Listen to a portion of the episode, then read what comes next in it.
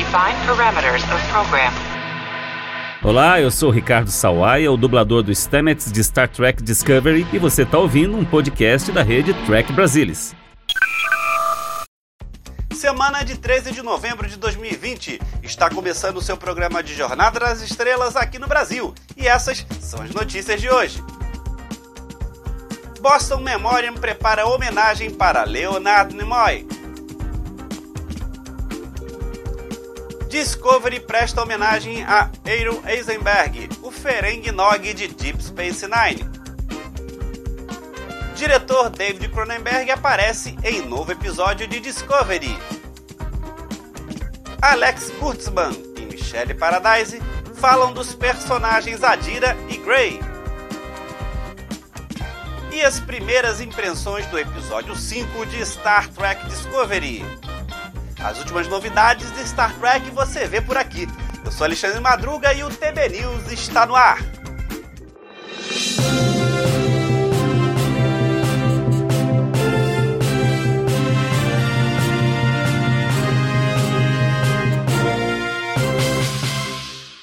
Cinéfilos de Star Trek tiveram uma surpresa ao assistir o episódio dessa semana de Discovery com a presença do diretor canadense David Cronenberg. Nos últimos anos, o diretor tem se dedicado à atuação, tendo aparecido em filmes e séries de TV. Usando seus característicos óculos, Cronenberg apareceu por poucos segundos e seu papel ainda é desconhecido. Cronenberg dirigiu diversos filmes clássicos e cultos, como Videodrome, A Síndrome do Vídeo, em 1983, a refilmagem de A Mosca, no mesmo ano, Crash Estranhos Prazeres, em 1996, pela qual foi premiado em Cannes, entre muitos outros. O diretor canadense está afastado da cadeira do diretor desde 2014, quando dirigiu seu último longa-metragem, Mapa para as Estrelas. Vida longa e próspera ao diretor David Cronenberg. The burn appeared to have been quite the humbling experience for the Federation. Who was responsible? That's two questions. Adiri Gray, na interpretação de Blue Del Barrio e Alexander, são as mais recentes aquisições ao elenco da terceira temporada de Star Trek Discovery. A relação envolvendo um personagem trio e um ser humano não binário é uma das muitas novidades da série nessa temporada, e um acréscimo à diversidade de Star Trek. E os produtores Alex Kurtzman e Michelle Paradise revelaram que Del Barrio e Alexander retornarão na quarta temporada, que já iniciou as filmagens em Toronto. Para Kurtzman, há uma longa história com os personagens. Nós realmente queríamos olhar ao redor e ver que tipo de novas histórias poderíamos contar, conta Michelle Paradise. Star Trek sempre representou muitas vozes, e nos perguntamos quem são as vozes que não estamos ouvindo. Quais são os personagens que não estamos vendo? Agora, qual é a voz importante que queremos ouvir por meio desses personagens? Kurtzman disse que a parte da alegria de Star Trek, especialmente considerando o estado do mundo agora, é que se pode criar o mundo que queremos ver. É uma responsabilidade que queríamos levar muito a sério. Junto com a expansão da representação da identidade de gênero, Kurtzman diz que os escritores também falaram sobre o desejo de contar uma grande história de amor na terceira temporada. E as duas ideias se fundiram. Parecia uma maneira muito interessante de fazer isso, disse Kurtzman. Não existe uma fórmula mágica. Na maior parte do tempo você está na sala dos roteiristas, seguindo seu coração, seu instinto e tentando navegar em direção ao que parece emocionalmente correto. Nós meio que tínhamos essa ideia de quem seria a Dira, e então apareceu Blue, disse Paradise. E nós apenas pensamos: ok, temos que fazer. Agora temos que adaptar esse personagem a essa pessoa que é tão extraordinária. Kurtzman comentou que a beleza de Jornada sempre foi que ela apresenta um espelho alegórico para as situações que se vive nos tempos modernos. E o que foi empolgante para nós foi dizer: Ok, vamos removê-lo do nível da alegoria e torná-lo literal. Estamos absolutamente reconhecendo que interpretaram personagens como já dizia Dax de Deep Space Nine como sendo metáforas trans. Mas isso nunca foi explicitamente declarado. Sentíamos que queríamos dar um passo adiante. Os anfitriões dos simbiontes sempre foram trios. A comunidade de trios tem que contar com a possibilidade de que o hospedeiro não seja trio. Blue Del Bairro e Ian Alexander também comentaram a respeito do que vai rolar para o casal Adira e Gray. Del Bairro disse que Adira encontrou um novo lar na USS Discovery e que vai fazer parte da jornada de ambos daqui para frente, começando a se relacionar com Michael. Acho que Adira e Gray estiveram completamente isolados desde que tudo aconteceu com Gray, disse Del Bairro. E acho que podemos ver pequenos momentos de Adira se abrindo um pouquinho neste episódio. E é assim que parecia filmar. Apenas pequenos pedaços de luz aqui e ali. Vai ficar cada vez maior. Ambos irão ficar cada vez mais confortáveis. Não com todos na nave imediatamente, mas com certas pessoas. O suficiente para que sintam que podem compartilhar mais sobre quem são. A Dira tem uma quantidade incrível de informações em seu cérebro de 16 anos. E agora acabou de encontrar pessoas que poderiam se sentir amigas. Então, a Dira quer ajudar. E onde mais irá colocar todo esse conhecimento? Vai querer seguir em frente. E agora, sabendo no que Michael e toda a equipe estão trabalhando, a Dira sente que pode ajudar. Então, com Gray ao seu lado, talvez possa. Para Alexander, a preocupação era permitir que Gray existisse antes de declarar explicitamente sua identidade de gênero, porque é assim que seria na vida. Eu acho que deveriam haver personagens trans que simplesmente existem, diz Alexander, e eles não precisam necessariamente explicar ou aparecer como trans para o público.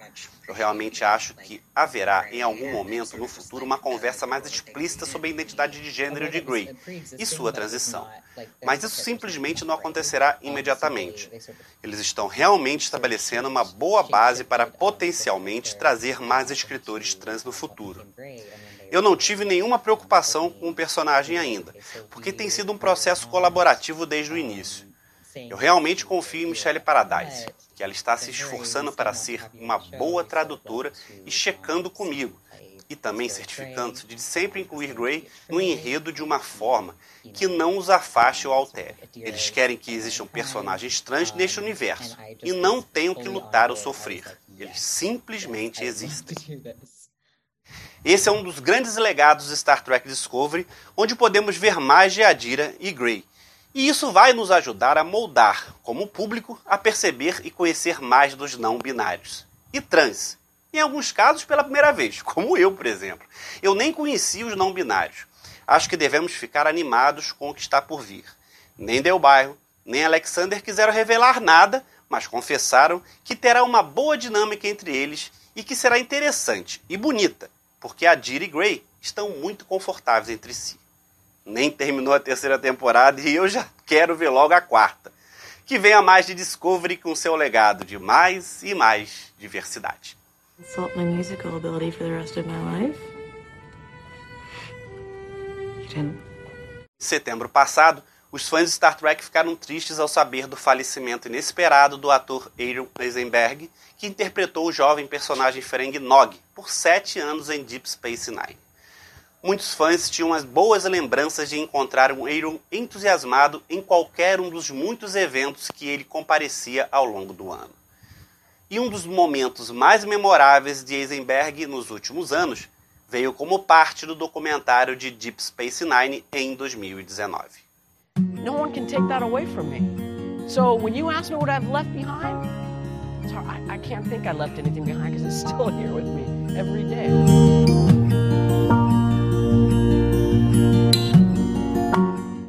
Em outubro passado, durante a New York Comic Con 2019, um fã de Star Trek perguntou ao chefe da franquia, Alex Kurtzman, sobre uma petição online para homenagear o personagem Nog, vestindo a patente de capitão, como visto no futuro alternativo descrito no episódio O Visitante.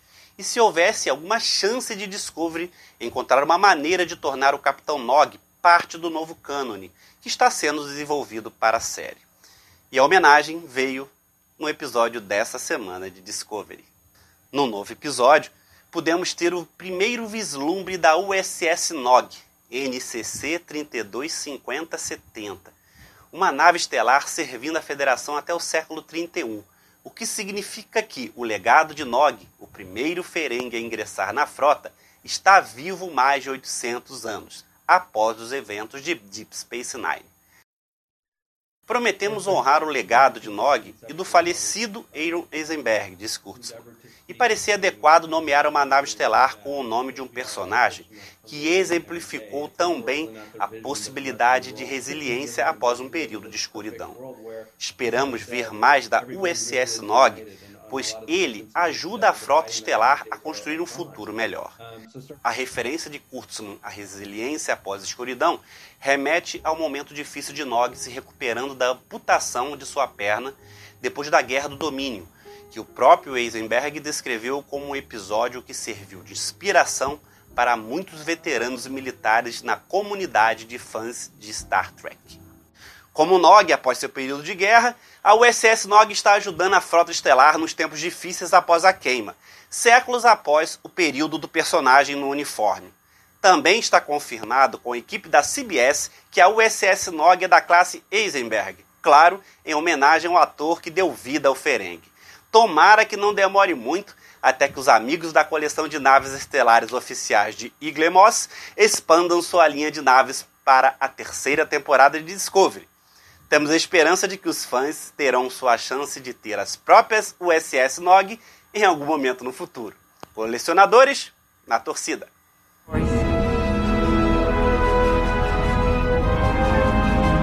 Faz apenas algumas semanas que a Capitã Janeway estava sendo homenageada com um monumento em Bloomington, Indiana, e agora há uma proposta para outro ícone de Star Trek ser homenageado. Desta vez é Leonard Nimoy, em sua cidade natal, Boston, Massachusetts. O plano é lembrar Nimoy com uma escultura de uma saudação vulcana icônica e sua mensagem duradoura de vida longa e próspera. Antes de se mudar para a Califórnia para começar sua carreira de ator, Leonardo Nimoy nasceu e foi criado no bairro de West End, em Boston, e também estudou no Boston College. Nimoy nunca esqueceu suas raízes de Boston e voltou à cidade com frequência, muitas vezes apoiando a comunidade local. Sua voz ainda pode ser ouvida oferecendo narrações para o Museu da Ciência de Boston. E em 2012, ele recebeu um diploma honorário da Universidade de Boston, onde fez o discurso de formatura em que falou sobre como suas raízes no West Wind o ajudaram a retratar seu papel mais icônico. Meus pais vieram para os Estados Unidos como imigrantes e estrangeiros e se tornaram cidadãos. Eu nasci em Boston como cidadão eu fui para Hollywood e me tornei um alienígena. Spock pediu exatamente o tipo de trabalho que eu estava preparado para fazer. Ele era um personagem com uma vida interior rica e dinâmica, meio humano, meio vulcano. Ele era a personificação do estranho, os imigrantes que me cercaram nos meus primeiros anos. Como você encontra seu caminho como estrangeiro em uma cultura estrangeira? De onde vem sua identidade e dignidade? E como você faz essa contribuição? A ideia do memorial se mostrou impraticável para um espaço público. Então, em 2019, a ideia foi reavivada graças a uma escultura do lado de fora do Conservatório de Música da Nova Inglaterra, retratando pergaminho na ponta de um violino. Ficou decidido que esse tipo de escultura seria perfeito para o conceito de Nimoy, e o escultor David Phillips foi contratado. David Phillips que mora em Boston desde 1970, começou a trabalhar em um conceito para o memorial. Ele trabalha principalmente em metal e pedra. Portanto, para o Memorial Nimoy, ele visualiza uma escultura de treliça de aço inoxidável com cerca de 8 metros de altura em uma base de pedra com uma placa de bronze. David esboçou alguns conceitos com modelos de mão, mas está planejando modificar o design para capturar mais a forma da mão real de Nimoy. A escultura final poderia pesar bem mais de uma tonelada, possivelmente até três, com apenas um punhado de fabricantes ao redor do mundo capaz de criá-la, provavelmente em peças que teriam que ser remontadas. Philips acredita que o processo de fabricação de algo nessa escala pode levar até um ano. Mas o grande desafio será o financiamento do projeto, estimado em 200 a 250 mil dólares. Se espera angariar doações junto com alguns filantropos, organizações e possivelmente corporações de grande valor que desejam apoiar o projeto. A proposta já obteve alguns apoios importantes. Recentemente, a filha de Leonardo Nimoy, Jolie Nimoy, junto com seu marido David Knight, são entusiastas do projeto e estão envolvidos em levar adiante as próximas etapas. Para a filha de Nimoy, esse símbolo de vida longa e próspera ressoa em muitas pessoas em todo o mundo. é universal. Todo mundo conhece. É um sentimento bom e traz bons sentimentos nas pessoas. Não apenas nos fãs de Star Trek, mas em qualquer lugar. É um símbolo positivo. E eu concordo com ela em tudo. Atualmente, precisamos disso. Há muita violência, polarização, discursos de ódio e falta de empatia, sem contar em negacionismos e falta de respeito à diversidade. Hoje, mais do que nunca, as pessoas precisam de algo positivo, e esse é um símbolo de respeito e amor. Então, vida longa e próspera a todos. Live long and prosper. O quinto episódio do terceiro ano de Star Trek Discovery acabou de sair com o roteiro de Sean Cochran, história de James Duff, Sean Cochran e direção de Maja Vrilo. Depois de obter de Adira a localização para encontrar a frota estelar e a sede da Federação, a Discovery vai para as coordenadas secretas para se apresentar. Mas quando chega lá, a tripulação terá que provar que é digna de voltar à frota estelar. E como sempre, um craque do time da análise do Trek Brasilis vem para dar as primeiras impressões do episódio. Dessa vez, quem vai aparecer por aqui é o editor-chefe do TB, Salvador Nogueira. Fala aí, Salvador, que achou do episódio? Fala Madruga, fala pessoal, dois dedinhos de prosa aqui sobre Die Trying, né? Morrer tentando o quinto episódio da terceira temporada de Discovery. Olha, a minha impressão inicial desse episódio foi como fã, assim, fiquei embasbacado, né? É impressionante a quantidade de coisas que eles colocaram num episódio só, a densidade do episódio, me agradou muito. Não só aquela, aquela pornografia de nave estelar quando a gente chega na, no, no no quartel-general da Frota Estelar e ver todas aquelas referências, aquelas homenagens. Gostei muito da forma como eles trataram essa nova frota estelar, desconfiada da Discovery, afinal de contas a gente não tem muito como saber, né, é, se eles estavam falando a verdade ou não, então não foi aquela coisa meio é, forçada e ao mesmo tempo eles também resistiram à tentação de fazer a frota estelar como uma, um, um, um, vilão aí nesse, nesse futuro estranho do século 32. Então acho que acertaram todas as notas certas, eu gostei da, da do trecho meio episódio da semana também, é, envolvendo a nave das sementes. E muito legal ver a Michael Burnham pela primeira vez no comando da Discovery, é, comandando o respeito ali. E eu gostei muito de ver a atuação da Soniqua Martin Green como é, é, líder efetiva, né, no, no, comando da missão. Foi muito legal ver isso. A gente vê que ela tá rebelde nessa terceira temporada, mas está muito mais segura de si, está muito mais à vontade e, e, fez um ótimo papel, como fizeram todos. Achei um episódio assim, ele não é extraordinário do ponto de vista do enredo ou do que ele contribui para a trama, mas é um marco importante e coloca a gente na trilha para ver o que vai acontecer nesse futuro do século 32 com relação à questão da queima e das outras polêmicas que, que a temporada enseja. Já sabemos agora qual é o estado da federação, onde ela está, tiramos isso da frente e podemos nos concentrar na queima e no desenvolvimento desse futuro. O futuro está em essência em aberto. É isso, com você, Madruga. Antes do TB News terminar, eu quero deixar meus agradecimentos por alguns comentários deixados no TB News das últimas semanas. Cícero Chaves disse que a melhor descoberta que teve no YouTube foi achar o canal e que está adorando, dando parabéns pelo trabalho. E o Marcos Tiara disse que o TB News lembra da época que esperava ansiosamente o Top TV para saber de notícias da cultura pop. Parabéns à equipe. Vamos ver se aumentamos os views. Cícero e Marcos, meu muito obrigado por essas mensagens de apoio e eu, assim como toda a equipe do Trek Brasil, lhes agradecemos. Então, e você? Já deixou seu like no programa de hoje? Aproveita, também deixa comentários e compartilha nas suas redes sociais esse TB News que está terminando. Não esqueçam que sempre que quiserem saber mais do universo de Star Trek, acessem a qualquer momento o portal do Trek Brasilis. Obrigado pela audiência, obrigado pela presença. Nos vemos no próximo programa. Tchau!